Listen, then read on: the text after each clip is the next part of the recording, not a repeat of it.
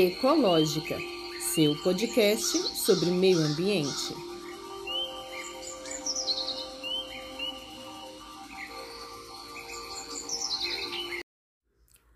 Olá, sou Tatiane Costa e este podcast irá explicar, conversar, debater e te atualizar sobre todas as questões acerca do meio ambiente. Sejam todos bem-vindos e bem-vindas. Olá, ouvintes! Hoje é quarta-feira, 12 de abril de 2023, e nesse sexto episódio da terceira temporada eu falo sobre os impactos da guerra entre Rússia e Ucrânia no meio ambiente e na geração de energia limpa na Europa, né? os desafios para um futuro sustentável, no quadro Meio Ambiente em Pauta. Meio Ambiente em Pauta quadro do podcast Ecológica que traz as últimas da área ambiental.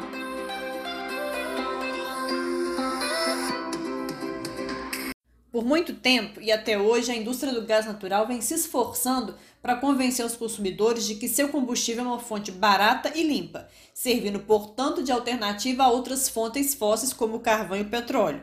E esse discurso tem agradado muitos governos, em especial dos Estados Unidos e dos governos de vários países da Europa, que dependem do gás para o fornecimento de energia. Somente nos Estados Unidos, em 2020, esse combustível respondeu por 34% do consumo de energia e foi a principal fonte de geração de eletricidade. Já em 2022, a energia a gás representou 20% da produção de eletricidade da União Europeia. Lembrando que a Europa é extremamente dependente do gás russo. Cerca de 40% do gás que aquece residências e escritórios, que gera eletricidade em termoelétricas, mantendo o funcionamento de fábricas e residências na Europa, é proveniente da Rússia. E é aí que entra o impacto da guerra entre Rússia e Ucrânia na geração de energia limpa. O primeiro ponto acerca desse impacto é que, como dito anteriormente, o gás natural sempre foi vendido pela sua indústria como uma fonte limpa e barata de energia. E por causa do uso considerado desse gás para gerar eletricidade, muitos países passaram a levantar bandeira para o uso do gás como um combustível de transição para uma economia de baixo carbono. O Brasil, em 2020, inclusive, foi um deles, um desses países a defender o uso do gás natural. Felizmente, agora, a nova estrutura do Ministério do Meio Ambiente e Mudança do Clima, nós não vemos mais o gás natural sendo considerado como fonte limpa. Mas, voltando à questão da transição energética europeia e a guerra entre Rússia e Ucrânia. A Europa é extremamente dependente do gás russo, né? 40% do gás sai da Rússia para a Europa, como dito é, anteriormente. E a Rússia já ameaçou interromper o fornecimento de energia para alguns países que estariam ajudando o governo ucraniano durante a guerra. A Rússia né, então usando da energia como uma arma de guerra, apesar de não ter sido usada em larga escala, sendo que o gás natural não é uma fonte de energia limpa como muitos governos europeus, né, e dos Estados Unidos e a própria indústria do gás vendem, pois apesar da queima de gás natural gerar menos gases de efeito estufa em comparação com os outros combustíveis fósseis, ele ainda os gera, em um volume que inviabiliza o objetivo do Acordo de Paris, que é de conter o aumento da temperatura global em até 1,5 grau. E isso sem falar no vazamento do gás metano, né? outro gás de efeito estufa. No entanto, apesar desse gás não ser fonte de energia limpa, como é vendida por aí, ele pelo menos, né, como eu acabei de falar agora há pouco, gera menos gases de efeito estufa comparado com os outros combustíveis fósseis. E é aí que está o problema, porque com a guerra entre Rússia e Ucrânia, a Europa está preocupada com a segurança energética nos próximos meses, já que a Rússia vive ameaçando cortar o fornecimento de energia e eles são extremamente dependentes do gás russo. E isso pode gerar, então, a curto prazo, um aumento no uso dos outros combustíveis fósseis e mais poluentes para suprir a demanda energética, como inclusive já vem acontecendo. As importações do carvão do continente aumentaram 56% em janeiro de 2022 em relação ao mesmo mês de 2021, reflexo da guerra. E a segurança energética da Europa é justamente a fraqueza do continente, pois o gás russo é que mantém as fábricas funcionando. Portanto, se ocorrer o encarecimento do gás ou a ausência do mesmo, pode haver paralisações nas indústrias, o que atrapalhará a retomada econômica pós-pandemia Covid-19, uma vez que o crescimento econômico está se dando de forma lenta e tem se verificado altas na inflação, o que tem deixado a situação crítica. Por isso que tem uma preocupação ali muito forte da Europa com a segurança energética. E é isso põe em risco é, a questão de uso de outras fontes alternativas limpas, porque com essa preocupação à sua segurança energética, a Europa não podendo utilizar-se do gás russo no caso de alta no preço ou até mesmo pela falta dele por conta de sanções é, por parte da Rússia, eles vão então tentar suprir essa demanda, como eu já disse anteriormente aqui, utilizando-se o quê? Gás, é, utilizando-se combustíveis fósseis muito mais poluentes do que o gás natural. Então, pondo em risco todo o acordo lá de Paris, porque se o próprio gás natural já põe em xeque o acordo de Paris, porque ele já não consegue é, conter é, o aumento da temperatura no limite de um grau e meio, imagine os outros, é, os outros combustíveis fósseis que emitem muito mais poluentes. O outro ponto acerca do impacto da guerra na geração de energia limpa é que essa dependência ao gás russo, ao levar os países europeus a recorrer a combustíveis fósseis, como o carvão, por exemplo, numa solução a curto prazo, isso né, está atrasando essa situação toda de dependência e de uma tentativa de solução a curto prazo, está atrasando os planos de descarbonização da Europa. Pois, por muito que essa situação toda tem mostrado à Europa a necessidade de ser energeticamente independente da Rússia e levado até uma busca por outras fontes de energia, fontes essas realmente limpas, esses, esse projeto, esse plano de descarbonização está sendo atrasado, porque é preciso ressaltar aqui que projeto de energia renovável, né, projetos de energia renovável são investimentos a longo prazo.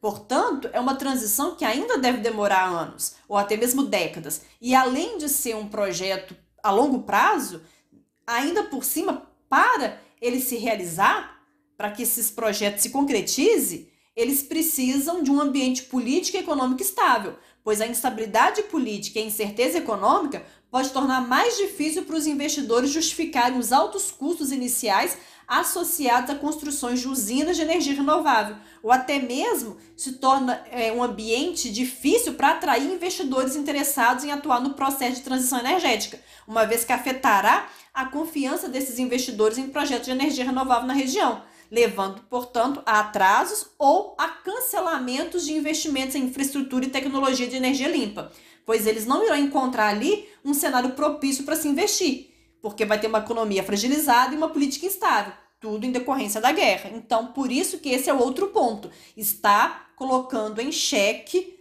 a descarbonização da Europa, né? está atrasando essa descarbonização.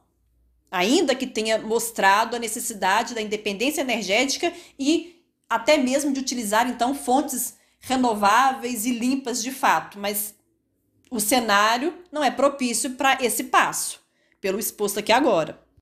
E com certeza, tudo isso, como já exposto aqui e até explicado, pode retardar a transição para uma não só energia, mas uma economia de baixo carbono na Europa, o que seria uma grande preocupação considerando a meta da União Europeia de se tornar neutra em carbono até 2050, além de fazer a Europa, né, como eu já falei aqui, agora há pouco, usar combustíveis fósseis mais poluentes, aumentando assim as emissões de gases de efeito estufa e, consequentemente, aumentando também a temperatura global acima da meta do Acordo de Paris, né? Um outro problema ainda para a Europa, né? Uma um outro descumprimento de meta, não só o descumprimento da meta de se tornar neutra em carbono até 2050, mas também o descumprimento da meta do Acordo de Paris, que é de alcançar, né, de limitar o aumento da temperatura global até um grau e meio.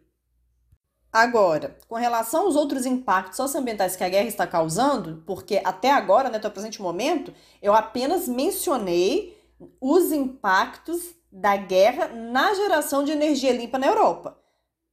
Porém, esse não é o único impacto socioambiental da guerra. Existem outros.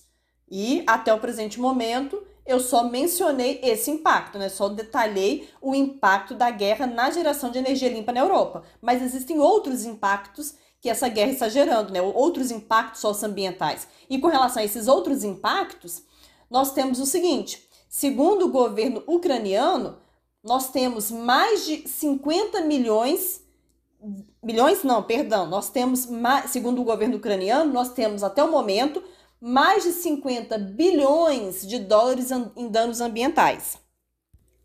Muito dinheiro, né? Porque são 51 bilhões, né? Eu até falei milhões aqui, mas não é milhões, são 51 bilhões de dólares em danos ambientais. Isso segundo uma estimativa do governo ucraniano.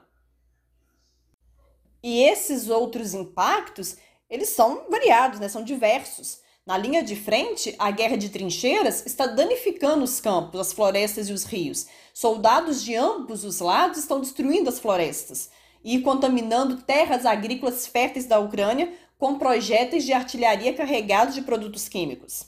Cidades e vilas na zona industrial da Ucrânia, né, no leste do país, foram pulverizadas por bombardeios, muitas delas sendo totalmente destruídas e algumas ficando até mesmo inabitáveis. E para apagar os incêndios causados pelos bombardeios, são usados produtos químicos que podem infiltrar para o solo. Não só pode, como infiltra nos, é, para o solo. Sem falar que o material usado na construção dos prédios da era soviética é o amianto, um material extremamente danoso à saúde humana e de difícil combate ao fogo. Sendo assim, as equipes responsáveis por esse combate, elas ficam expostas a esse e a outros materiais de construção danoso à saúde humana. E não é só isso, além da contaminação do solo descrita há pouco, há também a contaminação do solo e das águas através do derramamento de óleos proveniente das instalações de energias que também estão sendo incendiadas. Sem falar que as constantes explosões e incêndios né, que essas instalações de energias vêm sofrendo, além de causar esses vazamentos né, desses produtos químicos que estão contaminando solos e águas, essas explosões e esses incêndios também liberam outros poluentes na atmosfera. Outro impacto socioambiental da guerra é a interferência na vida selvagem, é o dano né, na biodiversidade, pois a guerra interfere na vida selvagem da região, causando danos aos habitats naturais, ameaçando espécies que já estão em risco e afetando a capacidade das espécies de se recuperar e se reproduzirem. A guerra também causa o deslocamento de populações, pois força muitas pessoas a deixarem as suas casas com medo, né, da, de serem atingidas, né, de, ter, de perderem suas vidas. E elas e essas pessoas se tornam o quê? Refugiadas em outros países, o que resulta em dificuldades financeiras, danos à saúde mental e outras consequências negativas. E temos aí também a perda de vidas humanas. Milhares de pessoas, né, soldados, e não só os soldados, mas também milhares de civis inocentes acabam morrendo em decorrência do confronto, causando grande sofrimento e perda para as famílias afetadas. Né? Então, todos esses são os impactos socioambientais da guerra, né? do confronto entre a Ucrânia e a Rússia, né? entre a Rússia e a Ucrânia. E como solucionar esses impactos, né? esses problemas, como pôr um fim né? nesses impactos socioambientais todos? Bom, a única solução para acabar, para colocar um fim, um ponto final em todos esses impactos socioambientais é muito claro, é o fim da guerra. Somente o fim da guerra é que irá interromper, parar e acabar com todos esses impactos socioambientais que a guerra entre esses dois países vem causando. É isso, ouvintes. Chegamos ao final de mais um episódio do seu podcast sobre o meio ambiente, o Ecológica. Eu agradeço a vocês por terem ouvido, espero que tenham gostado e até o próximo programa. Espero vocês lá.